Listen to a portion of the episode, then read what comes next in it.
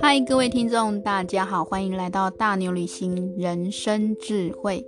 今天要来谈一谈大牛我之前在澳洲留学的时候，跟印度人相处生活时候所得到的一些点点滴滴。那在澳洲留学的时候，我必须要自己找房子。那通常为了省钱，我会去 share a house，我们会去租 share house，就是会有一个二房东或者是房东本人，他们把闲置的房间。呃，空出来，然后给就是招租这样子，我们可以去租一间房间。那有有的时候，我们是跟人家 share a a room，就是一个房间，再跟另外一个人一起分。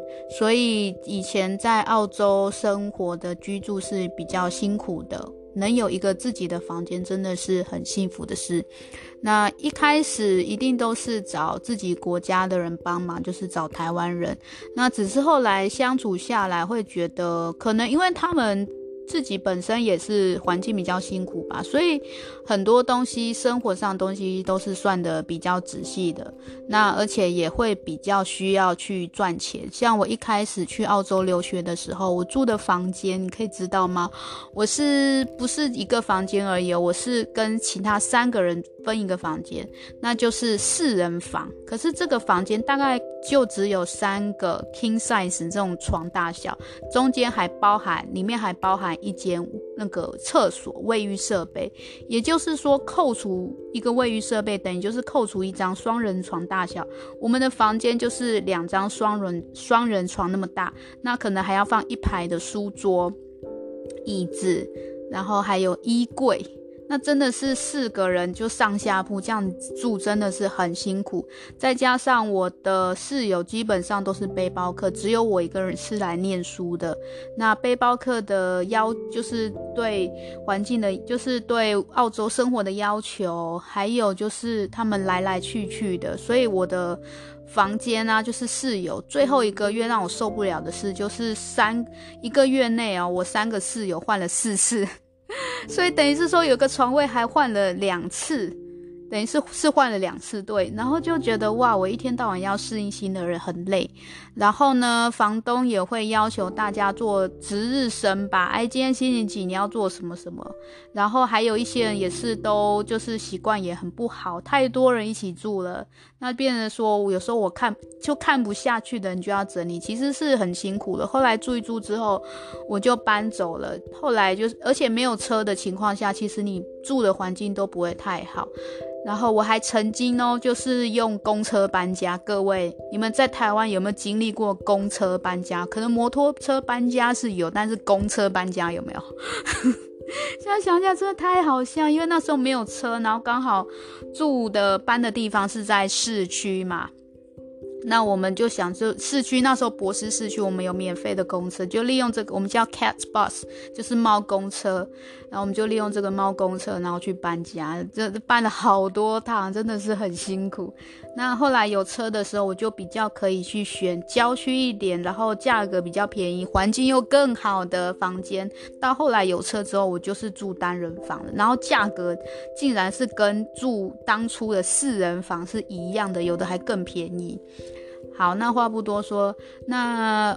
就是机缘关系，因为像印度人或者是尼泊尔人，那他们就是有很多也是跟我一样，就是去那边念书，想借着技术去移民，所以他们也是需要人跟他们分租房子。房子，所以就是会比较有机会去租到这些新来移民的房子。那台湾的话，因为就是一开始的经验很不好，就是算算太多，甚至有的还说洗衣机一个礼拜只能用一次。那如果你是两个人一起洗的话，一个礼拜可以用两次。还有大烤箱呢，基本上是不能用。你如果要用的话，必须跟你的二房东报备。就是这些诸多此事。可是我在跟澳洲人一起住的时候，他们就不会那么 care 这些东西，就是你要用就拿。拿去用要怎样就是怎样，然后但是也不会跟你多租多收什么水电哇水电费这样子。可是当然你很夸张是一定会有一些被要求，但是基本上我这样子跟澳洲人、台湾人住下来，就是觉得澳洲就是澳洲人比台湾人就是东方人会算的比较多。那那我一个留学生，呃，在那时候真的很奇妙，就反而跟印度人比较多机会这样子一起住。呃，我这边呢就分享一下我住的，从食衣住行这些，还有他们的节庆开始讲起。那我觉得还蛮特别的是，我住住过南印度跟北印度人的房子，应该说有跟他们一起住过。那大家知道，印度真的很大，他们分裂成南印度跟北印度，真的是他们是。没有在，就是不觉得自己是同一个国家。我还记得有一次，就是我跟南印度的室友去一家新的那个印度印度商店逛街的时候，就是在博斯，我们有很多印度商店，里面会卖很多香料，或者是从印度进口的零食、饼干、冲泡的东西、生活用品。然后我的室友就拿了一个包装给我，就说：“你看，这是我们我们的文字。”然后我就想说，我跟你之前跟你逛过那么多印度店，你从来也没说过这是你的文字啊。然后他就说不一样，因为这个是我们南印度的文字。它南印度的文字呢，就是很多圈圈组合在一起，其实跟斯里兰卡的文字很像。然后那时候我才深深觉得，哇，南印跟北印真的很不一样。那这边的话，我讲一下吃的好了，就是在呃北印度的话，因为它的物质生活比较不好，所以他们吃的东西都比较简单。那时候我看一下我北印度人的那个煮的东西，他们基本上呢就是煮根茎类的，红萝卜、马铃薯跟洋葱，这些都是可以常温长期的保存。所以我们有时候去菜市场那种批发市场买的时候，一次他们都一次买。用袋来形容，然后就放在柜子，所以他们也很少去超市买东西，基本上他们生活很简朴。那可能还有一点就是他们也。呃，不吃就是吃不惯外面的东西，所以他们也很少去外面吃，都是在家自己煮。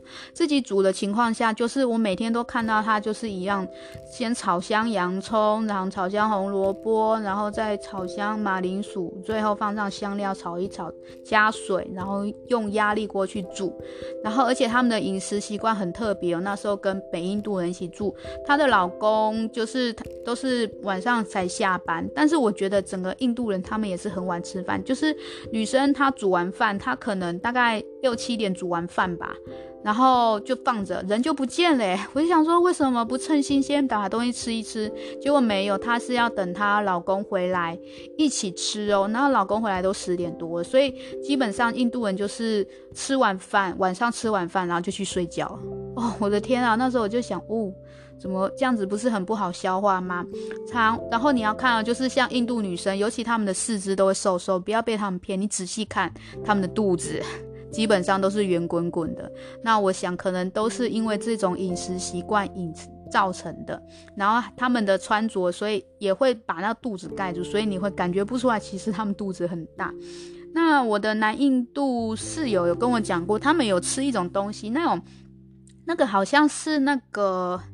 一种酸酸的，然后他们会吃很一种应该是罗望子的那种干吧，然后他们会去泡水喝，然后跟我说就是这个对他们肠胃消化很好，因为其实印度人他们也知道他们在某一些饮食习惯可能会对消化不是很好，所以他们自己有自己的一套方法去解决这个解决这个问题，所以印度很奇妙，它有些东西不是。你想象中的那样，那当然也包含其他各国的文化，你必须要去深入了解，才知道哦。虽然说他们吃饭那么晚，可能消化不良，但是他们可能在他们的日常饮食中，他们自己就有再加一些食材，然后去帮助消化，或是另外吃。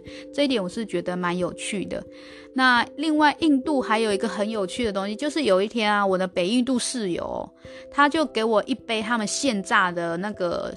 胡萝卜汁，我们那时候就是他们就买了一台机器嘛，然后那是榨汁的哦，不是果汁机打的哦，是榨汁，就把买了一大袋红萝卜，然后就这样丢下去丢下去，然后就变红萝卜汁哎。然后他们就给我喝，神秘兮兮的给我喝，我就想，嗯，果汁就果汁，虽然胡萝卜，但是我也不怕，一喝我的脸全部皱在一起，你知道那个味道是什么吗？鸡蛋味的红萝卜汁，有没有喝过？我永远忘不了那个味道。我想说，为什么是鸡蛋味？喝起来就是很像屁味，或者是很像，嗯，很像是什么的味道？很像是硫磺味。这种果汁有没有喝过？然后后来他们跟我说，呃，其实这个盐，然后他给我看那个盐啊，那个盐是黑色的，诶，我就想说这看起来像沙子的东西可以喝，他们就说这是他们印度人就是呃也是补充一些矿物质来源的地方，所以他就说你在印度有可能喝果汁，他们都会加上这种东西，所以我就觉得哇，那一次先预习预习了一场那种文化冲击。然后呃，可是我后来查这种盐呐、啊，然后有人也说这叫做小鸡拯救者，因为呢这种盐如果拿去调味的话，其实吃吃起来就有点鸡蛋的味道，所以呢你就不太，如果你真的只是想讲求这种蛋味的话，你不需要说去用真正的蛋，也可以有这种味道，所以我会觉得诶蛮有趣的，所以以后大家或者是我有机会去印度的话，可以体验看看。另外呢，还有说到吃的话，那就是哦，印度人他们很喜欢用压力锅，可是很奇怪，就是台湾就是对于压力锅有很负面的想法，所以他们每次用压力锅开始蒸汽要冒，那边逼呼呼呼的时候，我就很害怕，我每次都躲超远，然后有时候逼不得已必须跟那个压力锅共处一个厨房的时候，我就会。肾上腺素提升，然后很害怕。我一直跟他们说，我在我们台湾，我们其实很不太用压力锅。可是印度人他们都觉得没关系啊，是这样子的啊，就觉得没有什么用意。而且哦，印度人。很爱用铝制品，他们的锅子炒菜就是炒这些那个根茎类蔬菜的锅子是用铝的，然后他们的压力锅也是用铝的，所以这一点也是让我觉得很神奇耶。就是台湾一直说吃铝的这种东西会老人痴呆的这样，可是印度人是甚至包含斯里兰卡人，全部都是用铝锅。不像我们台湾会用不锈钢锅，我觉得这一点也是可以提出来讨论的。为到底吃用铝锅吃东煮东西，到底对脑袋有没有害呢？请大家来解答。印度女生的话，你要看她们的手细细的哦，其实她们的力气很大。我还记得我刚搬家搬到这个北印度人的家的时候，然后。刚嫁过来的女生嘛，她就很高，就是很高兴的来帮我搬行李。我就想不要啦，那个那么重，她都搬得起来。那时候我就见识到她的力量。后来跟她握手的时候，我就觉得天哪，你的手怎么那么有力？可是你的手是很细的哦。那次之后呢，看她呢，每天哦，就是吃饭前，基本上她一天煮一餐，早上的时就是晚上的时候，她就是会开始揉面团。然后之后开始去擀面团，再拿来烤。然后我就想，哇塞，那个揉面团真的是需要技巧诶。所以我那时候看到，就是他们每天都要吃新鲜的这种面烤面团，我才知道哦，难怪就是印度女生就是手那么有力，原来是他们每天都要做新鲜的这种面团。而练就而成的。那我有参与过他们这种烤面团的，这个其实不太像馕诶，因为其实馕会加一点点的油，就是奶油类还是什么蒜香类。可是他北印度人他们这一款油加的很少，甚至他们是少到说你的饼皮会有焦黑的情况。他们怎么做呢？就是把那个锅子啊。就是翻过来，然后把饼皮呀、啊，就是擀好。我们那一次是就是说弄好的面团，有人会负责把它擀好，那有人负责去烙这个饼。那我就有去烙这个饼，还还蛮好玩的。然后我就觉得哇，印度人真的很厉害。他们煮咖喱很快，但是你光揉面团，其实是他们是每天都要吃新鲜的，而且必须要用人工去做。那像我们的主食是饭，你可以利用那个煮饭锅去代替。可是他们做这个饼皮的是每天都要手工，女生手工去做做出来的。那顶多男生早点回来可以帮忙煎这个饼。所以我在这一点还蛮佩服印度人，可以每天这样子不厌其烦的手工做这些新鲜的东西。那煮咖喱的话，因为有压力锅，所以很快。所以你真的是要想要快速煮咖喱的话，就是要用压力锅。他们其实很简单，煮咖喱真的很简单。那就是我提到的，你先把洋葱切碎炒香，你可能可以用 g。G G 就是一种印度传统的脱水奶油，它可以放在室温之下，营养价值很高，然后有浓浓的奶油香，是他们传统的油，然后炒香之后，你就加入红萝卜，然后马铃薯，炒香来，最后再加入你自家的香料。香料有很多种，像那个呃香草，我们应该香菜，我们台湾是吃叶子，对不对？可是印度人他们是吃香菜的籽。他们会将香菜的种子很大粒哦，就像黑胡椒那么大，然后把它晒干，然后再丢下去炒香。各式各样的香料，真的，我觉得大家有机会在台湾找得到印度店的话，可以去看一看。那在澳洲是超级多，到处都有的。然后加上你独门的香料之后，再倒水，用压力锅去煮，煮完之后关掉，给它焖就好了，真的很方便。那时候除了扁。撇除说做饼皮很辛苦之外，但是他们炒菜就超简单，而且北印度人吃的很简单，他就是吃那道咖咖喱而已，就这样子，不用像我们台湾人家庭主妇很辛苦诶、你要炒主菜要有肉类，你可能还有两三道青菜，而且还不能全部都是菜，你还要掺一点什么海鲜还是什么其他的东西，另外呢还要煮一碗汤。那时候我看就是这个印度新嫁娘也真是太简单，然后。而且他们就是煮完嘛，然后就去休息了，然后晚上再来吃饭这样子。我觉得哦，这一点真的很特别。然后，所以也也难怪现在台湾人真的是比较少煮东西啊，因为真的是跟印度比，真的比较麻烦，那就吃外面比较简单。那吃印度菜的话，基本上就这样。还有就是，如果有机会去印度的话，你会发现他们的那个香料是很重要，所以他们会有一个盘子，有没有？它是一个容器，有盖子的，然后里面会有一小罐一小罐的那个香料，基本上就是他们印度家庭主妇就是必最常用的必备香料会放在那。我觉得它这样放起来很精致，很好玩呢。那说到。北印度就会，我就有问室友说，为什么你们北印度人比较不吃，你们比较没有海不比较没有海鲜，也不吃肉？那当然没有海鲜河鲜，他们说也是会有，只是说取得比较不容易，所以就比较少吃。那肉类少吃的关系，是因为也是环境的关系，肉类不易保存。他们说以前吃了很容易生病，所以干脆也不吃了，吃这种根茎类是最安全的。所以我觉得也蛮有趣的，这是他们的生活背景造成他们的生活文化不太一样。然后另外一个题外话，一个蛮好笑的事，就是说，呃，关于肉不吃嘛，然后他们也不吃猪肉。然后不吃，他们有猪哦，可是不吃猪肉。然后他们的猪都是在街上跑的。然后就有一次，我的室友在骑摩托车，在印度骑摩托车，然后就被猪撞到，他还很担心脸上的伤会不会就是好不了。然后我就听到想说，天哪，怎么还会被猪撞到？我就觉得太有趣了，然后他就说为什么不吃猪？因为他们说猪在他们印度都是什么都吃，他们觉得猪很脏，所以在就是猪肉不吃猪肉的话，除了回教国家之外，呃，还有那个犹太犹太族也不吃。然后另外呢，印度也有很庞大的人口是不吃猪肉的，然后尤其是北印度人，因为环境关系，变成纯素者会比较多。这样看一下，他们真的吃的好简单哦，连超市都不用去，然后每天都可以接受这样子的东西。然后另外呢，就是我的印度室友，男生方面，他北印度的，他比较有先见之明，因为他会觉得说他们吃的东西营养素真的比较少，所以他偶尔会，就是他会给他老婆吃那个鱼油。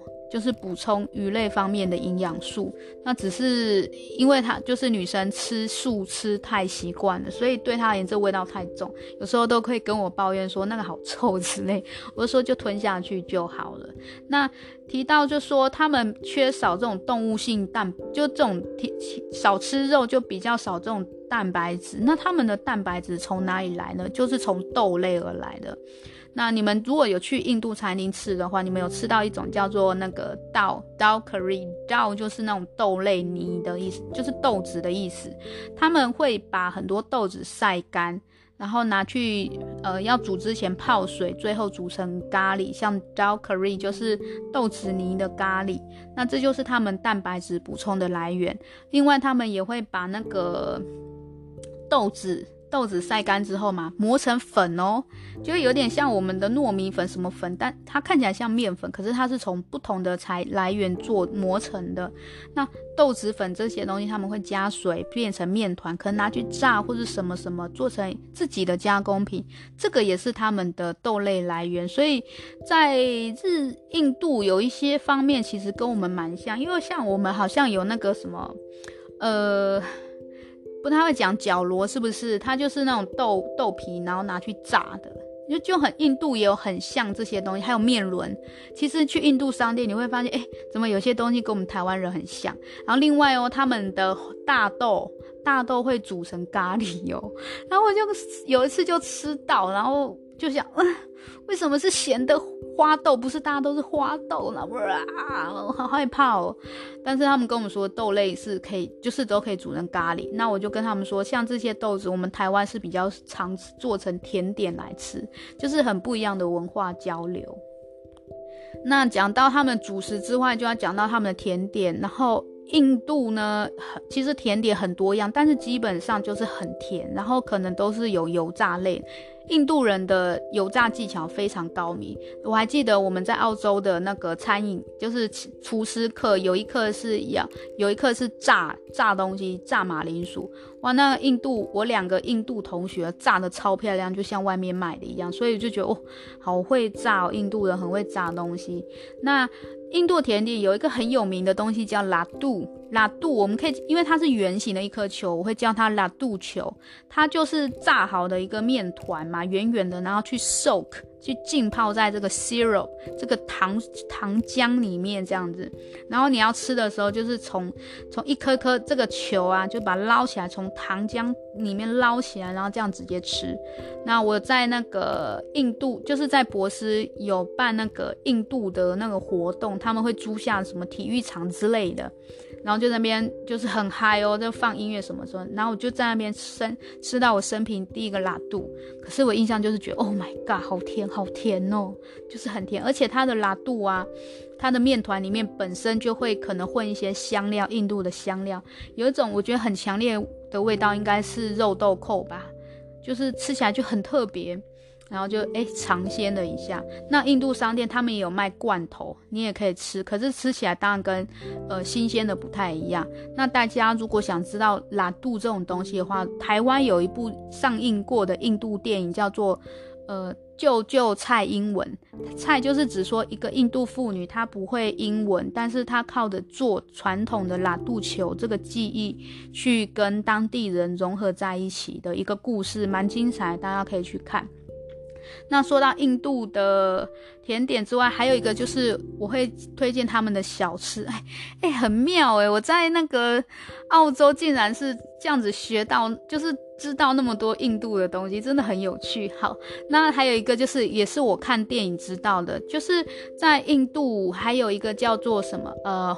Teli Puli，它就是也是长得跟拉杜一样，是一颗球，不过它皮很薄，中间是空的，然后拿去炸，是吃咸的。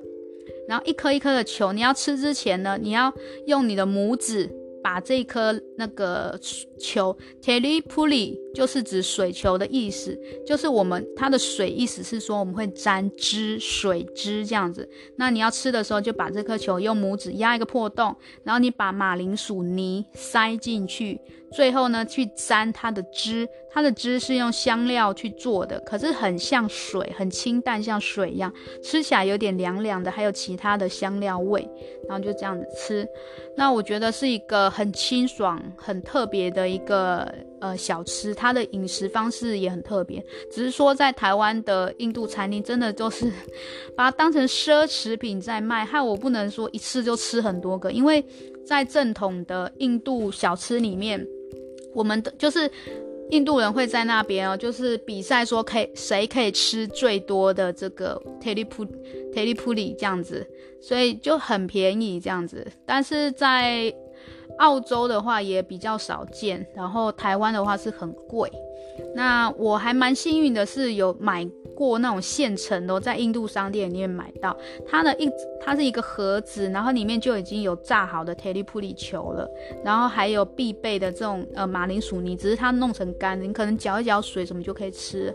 还有它的那个沾汁，那也是它是粉状的吧。然后你就是加水搅一搅就好了，你就可以很快速的去体验这种异国文化。那在印度超、印度的商店也有卖这种新鲜手工做的铁力普里，只是价格很高。那我觉得这个是有趣的东西，大家去印度可以或是哪里可以去尝试看看。说到。咖喱吃方面，其实像他们的邻国斯里兰卡、孟加拉也各有各的，还有尼泊尔都有各自的一些，呃，受到日印度文化出来的料理。像南印度其实吃的就比较好哦，他们我看那时候南印度的夫妇他们做的东西，就是有时候都会有肉诶，然后也会有海鲜诶，就觉得诶。那所以到了看到北印度人的菜的时候，我就觉得天啊，你们怎么吃的那么简单？我记得南印度菜，不确定是不是南印度菜，然后就是南印度他们吃的味道是比较香辣，他们的味道比较浓。然后有一次就是男生他就是把那个。阿奇拉就是那个什么秋葵，秋葵把它切下来之后，它就会看起来像星星，对不对？然后那一次那个印度室友他就把它拿去炸，炸到黑黑的，然后再填上各种香料，然后请我吃，这样就是很特别经验。这是他们的小吃，所以台湾你有了，你对日印度香料有了解的话，其实你也可以尝试做一下这种东西。那在北印度的话，他们喜欢做这种腌制品，所以呃，像比如说像很常见的那种来柠檬黄色那种柠檬，他们会切片，然后再沾上他们自己的香料，然后拿去腌，之后再拿起来当配菜吃。这些就是印象中之外的印度菜。那像邻国的那个斯里兰卡，它是海岛嘛，我觉得它的饮食习惯跟南印度比较像，甚至孟加拉也是。我觉得他们使用的食材比较多元，像有时候都会用鸡腿呀，什么海鲜去做菜。那我最喜欢吃的就是我尼。呃，孟斯里兰卡是有煮的，他会用那个咖喱叶，还有很多很多的辛香料，然后去煮那个鲸鱼罐头，哇，煮起来超香，超配饭的。而且，呃，像他们南印的饭哦，都是长米，很长哦，有时候长到我都觉得这是虫吧。这个也很特别，大家有机会可以去找看看，就是很长很长的米，对，不一样。那说到印度，还有一个很有名的就是他们的节庆，不啰嗦。印度的节庆很多都是关于宗教的，所以一比天呐，我觉得印度他们宗教的节庆比台湾还要多诶。每次在台湾听到什么土地公生日啊，什么妈祖生日啊，什么什么什么什么玉皇大帝生日什么什么，印度可能更多。再加上他们各地都还有自己独立庆祝的，所以有时候我会想，哎，为什么你今天吃的特别好？就说哦，因为今天今天是什么什么节，所以他们要吃这个。还有就是说，他们还会。禁食哦，不吃东西的哦。就我那个有一次，那个北印度的室友女生，她她就不吃东西。我就想说，为什么你今天不吃东西？她就说，今天就是他们女生不能吃东西，然后才能帮那个他们的另外一半祈福。所以他们那一天就是很很很不吃东西。这样我就觉得天哪，你们真的是这样。而且为什么不是男生帮女？男生进食帮女生祈福，而是女生帮男生祈福，所以我觉得这个太奇，对我而言就是很奇妙的一种文化。那那还有就是印度最有名最大的就是光明节了。也是排灯节吧，印象之中好像好像是在十一月多的时候，那时候听我北印度的室友讲，就是说他们那一天就是会有很多大型的灯饰，其实感觉起来很像我们的元宵节，因为他们就是放假，大家都可以就是辛苦了一整年之后可以好好的休息，然后在那就是在那个排灯节的时候之前，你就要把家里打扫干净，而且你的门口哦就是要用彩色的纱。去把你设计的那个几何图腾的那个图案给它填满，很漂亮哦。他们就说你把家里的那个房子扫干净。然后就会带来好运。那这个习俗在尼泊尔也有，甚至我在马来西亚也有看到，呃，相关的活动，这叫 Dewali，很很有名。那我之前，我后来也有跟尼泊尔室友一尼泊尔人一起住，一起当室友，所以在 Dewali 那一天哦，我的室就是有一天晚上回家，我就想，哦。为什么那个门口有蜡烛点灯，而且还好漂亮哦？然后后来我室友就跟我说，这一天是得得瓦利然后要这样子这样做才会祈福。然后我就觉得哇，真的是你出国，你真的是很多文化的东西是就在你旁边，你是可以接触的。那。我的后来，我的室友尼泊尔人嘛，他们也要做一种东西哦，他们会用一种很像米米，就是某种米粉，然后去做成面糊，搓成长长的，再把它圈起来，那个大小就很像那种什么，我们常看到小天使的那种光环，然后就这样子拿去炸，炸完好了之后，你再摆到旁边，然后就这样一个一个叠起来，然后再给客人吃。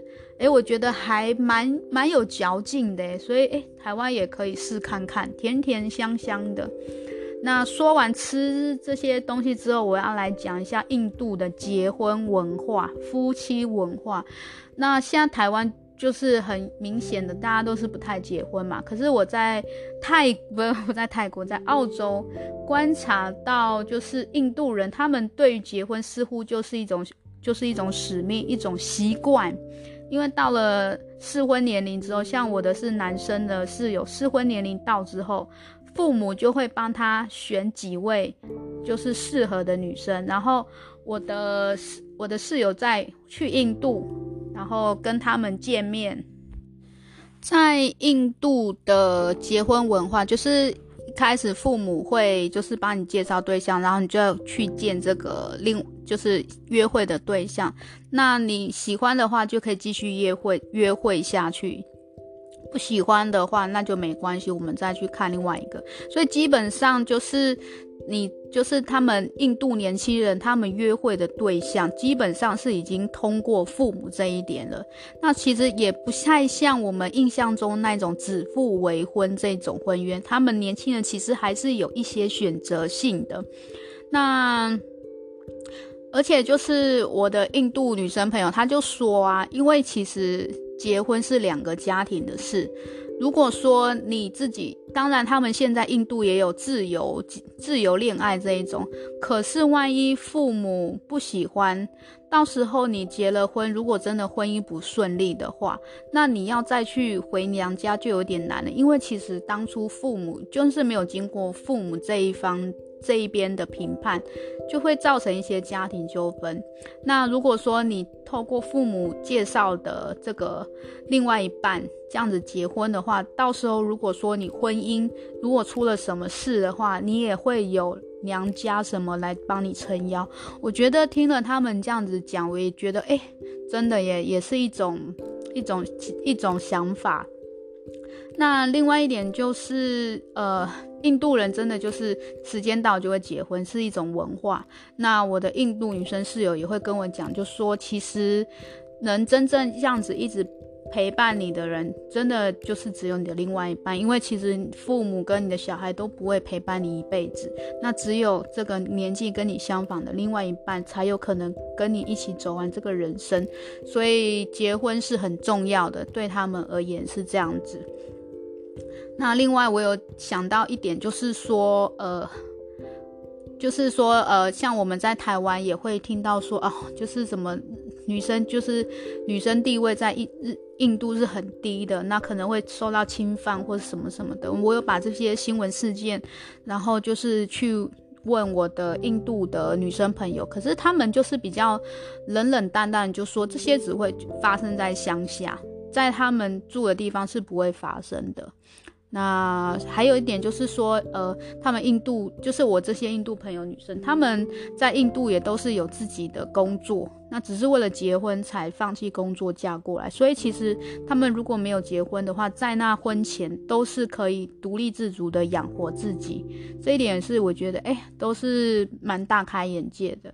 那另外讲一下他们的结婚习俗好了，这个有一个地方很重要，就是让我很惊讶的，就是在印度结婚所有的花费全部都由女方家支出。诶，哇，听到的时候就想说，真的吗？那印度男生在干嘛？对不起，我就觉得印度男生在干嘛？你们女生出了全部钱，那结婚男生在干嘛？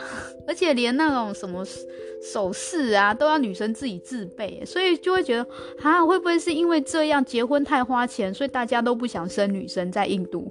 我就想会不会是这样？然后我的印度女生朋友就说，就是像她爸爸在她出生的时候就开始准备了嫁妆，然后。就是，而且是印度人办办结婚典礼是不手软，他是要三天三夜，很夸张。所以我就想，哈，这样子，那生到女女儿要养的话，真的是家长会比较辛苦，尤其是家庭重担都是集中在爸爸身上，就觉得哇，那爸爸真的心脏要够强大。那他们的结婚仪式基本上是这样的啦。那当然就是女生就是要结结婚前你要装扮嘛，那他们的手上就会。画 henna，henna 就是一种植物，然后就是你你涂在手上有涂到一些那种图案嘛，然后等它干了之后再把它抹掉，然后那些植物就是在就是会短暂的，就是粘在你的皮肤上，就是像短暂的刺青这样子。那在那之前，你都很辛苦，你就是全身全身被包得好好，然后都不能动，要等它干。那呃，我觉得整个结婚最辛苦的就是，应该说最特别的仪式，他们就是要绕着火。七圈，然后男生跟女生就是只有男，就是新郎跟新娘这样子绕着火七圈。我觉得这是一个很特别的仪式，就是说在这期间，你的眼里就只有对方，新郎对眼里就只有新娘，新娘眼里也只有新郎，然后你们一起绕着七圈，你绕着一圈、两圈、三圈，一直到七圈，在走的每一步绕的每一圈里面。你都会就是看着对方，你就会知道这个人以后要他就是你重要另外一半，你会更信任对方。就是我这样子理解是这样子，所以就是我会觉得比单纯的什么交换婚戒这短暂的仪式还要来得慎重。那之后就是大吃特吃，然后亲友都不用付钱，然后全部都由女方家去支付。然后还有那个结婚的那些衣服啊，像有时候就是我有试穿过她结婚衣服，就是女。北印度女生的结婚衣服，她还有带来，可是穿起来就觉得没有那么舒服，那个材质好像有一点粗糙，所以就是看起来好像很漂亮，可是其实穿起来没有很舒服，所以很佩服他们结婚的时候就是这样子，而且他们很多重要仪式都是晚上，他都说他都是已经睡着，然后那仪式都仪式已经办到都睡着，我就觉得好有趣哦。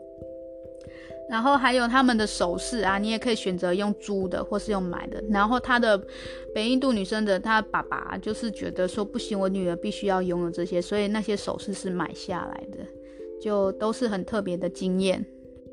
最后呢，我想再跟大家分享一下，就是在。我们都知道，就印度出很多很聪明的科技人才，数学一等一。像我当时就有几个室友，他们就是因为他们城市设计方面的天赋，然后被外派到澳洲来。那有一些印度工程师，他们就是有这个机会，有这个资格的话，他们就会趁此去申请永久居留权。那那时候我有一个室友就跟我说，我们那个城市啊是新兴的都市。就是整个都市都是在做科技的，所以就会觉得哇塞，那真的是增广你的见野。那另外呢，我还想要跟大家分享一下吃的这个东西。就是有一次我的北印度室友有跟我就给我一杯那种用机器现榨出来的那种胡萝卜汁哦，我就觉得哇好难得，我就喝一喝我就觉得好可怕，是什么味道？那个味道就是硫磺味。然后屁味、鸡蛋味，就是咸的，耶是咸的果子，可是又掺杂一些奇妙味道。后来我的北印度室友就跟我说，这是他们印度的黑盐，那个盐是有一点点黑色的，然后它的味道很独特，就是有一种屁味。然后这是增，他们通常就是在印度会加在果汁里面，增强你的一些营养素的很好的盐。那所以我觉得台湾人有机会可以去试试看，就是果汁里面加了盐，而且是有屁味的盐。这样子，然后就是有人也说这种黑眼呐、啊，因为它带有一点点鸡蛋的味道，所以他们又说这是小鸡拯救者。因为有了这个味道，很多人就不用去吃鸡蛋。那当然我也不知道是这样，只是我觉得这个味道真的是永生难忘，一般台湾人应该不太能接受。可是我觉得大家有机会可以试一试。关于在海外跟这些不同国家的室友居住起来，真的是有太多太多可以讲了。那今天我就先大致的讲一讲到这边，诶，希望可以激起大家对印度的热情，然后有机会去认识印度人，或者是去印度旅游。虽然我是在澳洲认识他们的。好，那就先这样了，我们下一集再见，拜拜。